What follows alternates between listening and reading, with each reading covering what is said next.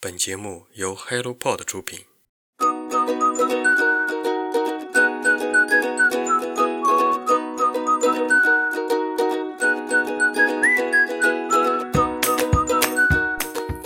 Hello，大家早上好，欢迎来到晨间舒适，我是你们的新朋友花花。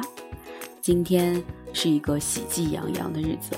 作为今年第一次加入尾款人行列的我来说，着实没有感受到激烈。我的商品已经陆陆续续的到达，并且于二零二一年十一月八日提前结束。作为新一代尾款人，我只想说：付定金时真潇洒，付尾款时真落寞。怎么说呢？当我被安排到这一天出内容时，我就知道，嗯，可能是上天在点化我。祝你们有情人终成眷属吧。但是无论你是什么样的角色，都不要忘记读书哦，不要放弃做更好的自己。下面由我来给大家介绍本期的新书速递。也许你该找个人聊聊。作者：美国作家洛丽·格尔特利。这本书，嗯，与其说是一本回忆录，不如说是一本关于自身的救赎。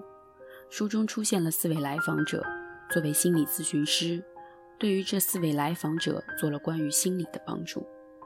在这个密闭空间里，人们会把自身最最真实、最脆弱的一面展现出来。在这里，人们会获得陪伴和倾听，也会获得宝贵的察觉和成长与变化。书中的人物分别为：一位四十多岁、事业有成、自以为是。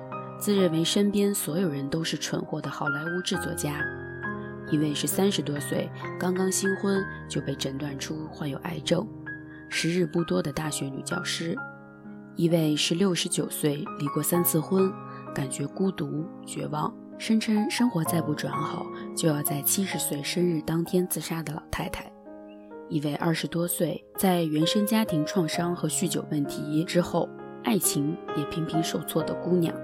同时，书中还有第五个寻求帮助的人，那就是咨询师自己。她是一个单身的职场妈妈，四十多岁时遭遇失恋，几乎崩溃。有朋友对她说：“或许你该找个人聊聊。”于是，她也给自己找了一位心理理疗师。当她切换到来访者的位置时，坐到另一位心理理疗师的沙发上，诉说自己内心的脆弱。与悲伤，就更能感受到心理理疗为何具有治和改变的力量了。当咨询者在讲述的同时，作为读者的我们或多或少的能够切身的感受到来自自身的共鸣。无论你处于哪个阶段，是何样的家庭背景，总会在书中找到一些慰藉。这本书从理疗师和来访者的双重角度展示了心理理疗的过程。让我们发现，无论身份背景有多么的异同，人类面对的烦恼其实都相通一：与被爱、遗憾、选择、控制、不确定、死亡，这些都是我们生而为人必须共同学习面对的议题。我们在现实生活中所遭遇的切肤之痛和生命困境，都能在这本书中找到共鸣，找到希望。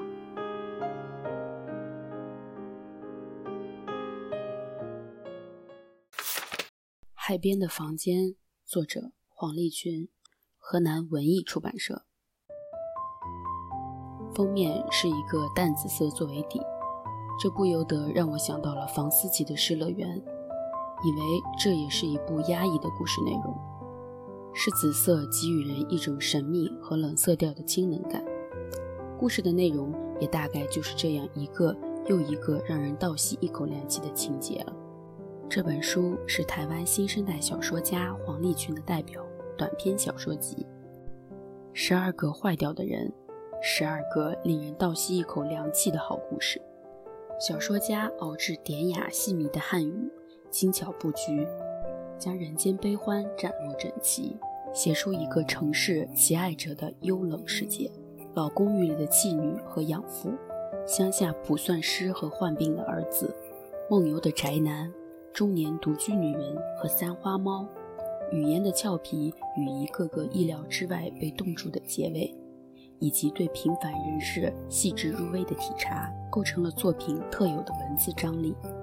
无常往往最平常，老灵魂的士气书写，温热冷艳，拨动平凡市井里的人心与天机，诗以人的情欲与哀伤，我们日常的困顿与孤独。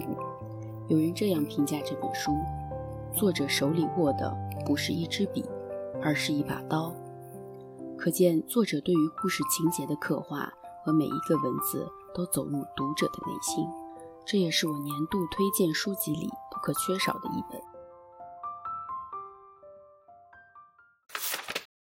不再一个人吃饭啦。作者：日本作家高木直子，翻译：香槟，北京日报出版社。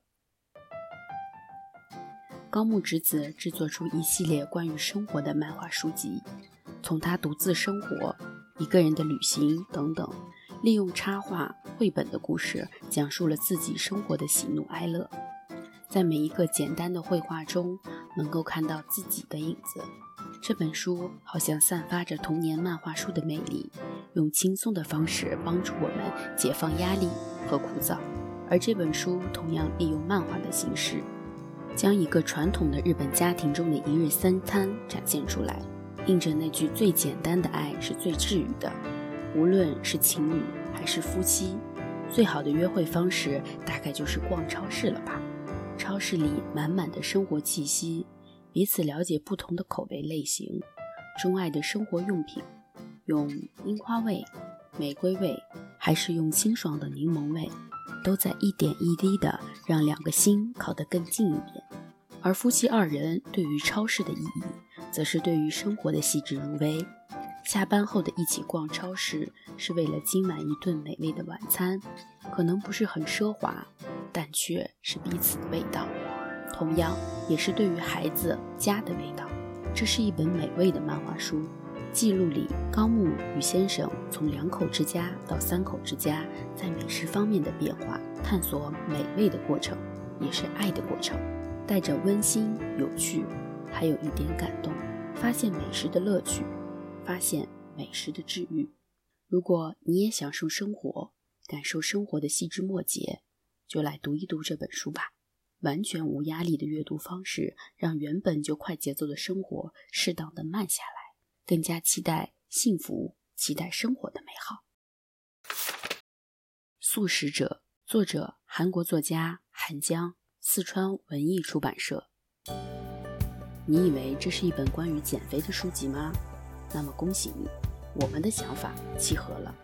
它不是。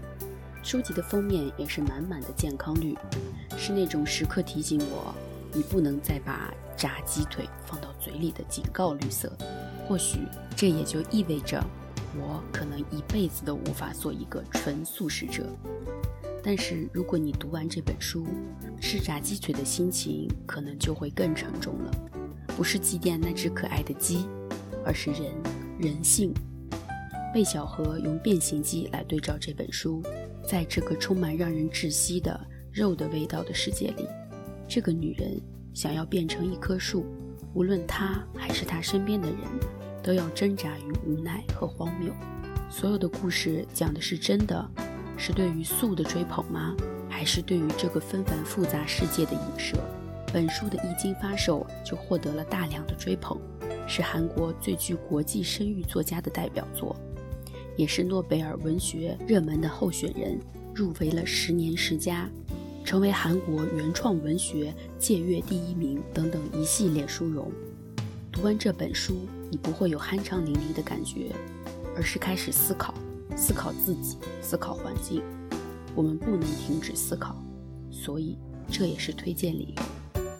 我们在批判不好的同时，就要反思自身的问题，做到吾日三省吾身。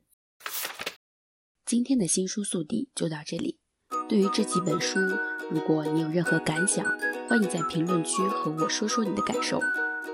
为了营造一个有趣好玩的阅读氛围，晨间书室会在接下来的三个月推出全球好书计划。如果你也有好书推荐，欢迎在评论区给我们留言。今后，让我们一起努力，让阅读成为一种人生可能。今天的晨间书市就到这里，我们下期再见，拜。